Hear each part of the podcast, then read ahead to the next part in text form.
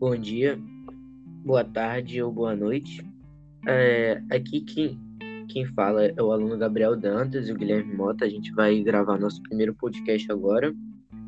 É, nós somos alunos do Alex Novelino e a gente vai falar sobre Sueli Caldas, uma jornalista econômica é, muito importante. Guilherme, o que, que você tem, o que, que você sabe sobre a Sueli Caldas?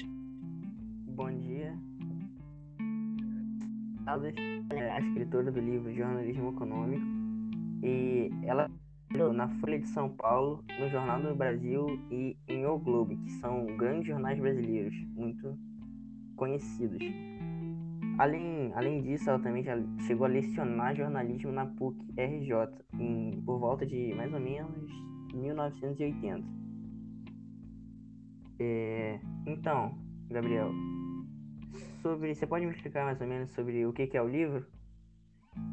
É, ela tinha um conhecimento muito vasto sobre economia e era uma excelente escritora, né? Mesmo você não entendendo de economia, ela conseguia é, fazer, tipo, não parecer chato, porque no livro dela, ela explicava que se espalhou uma notícia, né?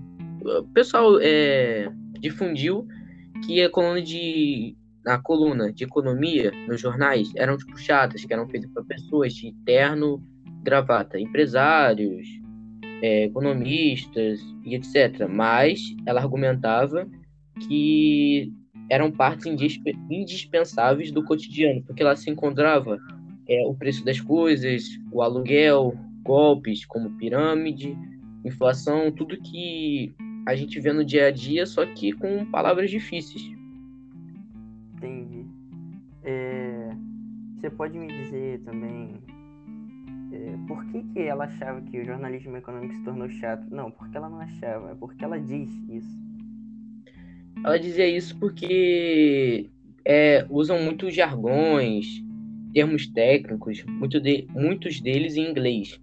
É, aí, por exemplo, uma pessoa que era leiga no assunto não conseguia entender com clareza o que estava é, se dizendo. Ela usa até um termo engraçado, que é o economês, que seria a língua né, dos economistas e que não era tipo algo difícil de entender, era só os jornalistas que não conseguiam é, falar de maneiras simples e que os jornalistas do Brasil também tinham a mania de reproduzir muito o que era dito no, no exterior.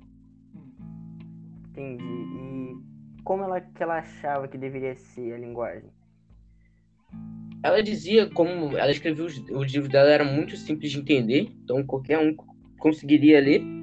Ela dizia que a função do jornalista é nada mais comunicar, a ligar né, a sociedade com a pessoa. Então, a linguagem tem que ser clara, objetiva e que, por exemplo, até o cara que, o porteiro que está de manhã é, lendo o jornal e a pessoa né, que é formada em economia, os empresários, os dois conseguissem entender a informação, não somente quem tinha um alto nível de escolaridade ou algo assim.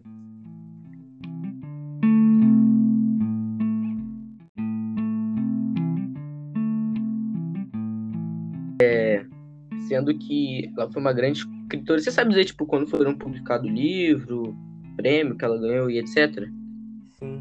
Então, o livro Jornalismo Econômico ele foi publicado em 1 de outubro de 2003.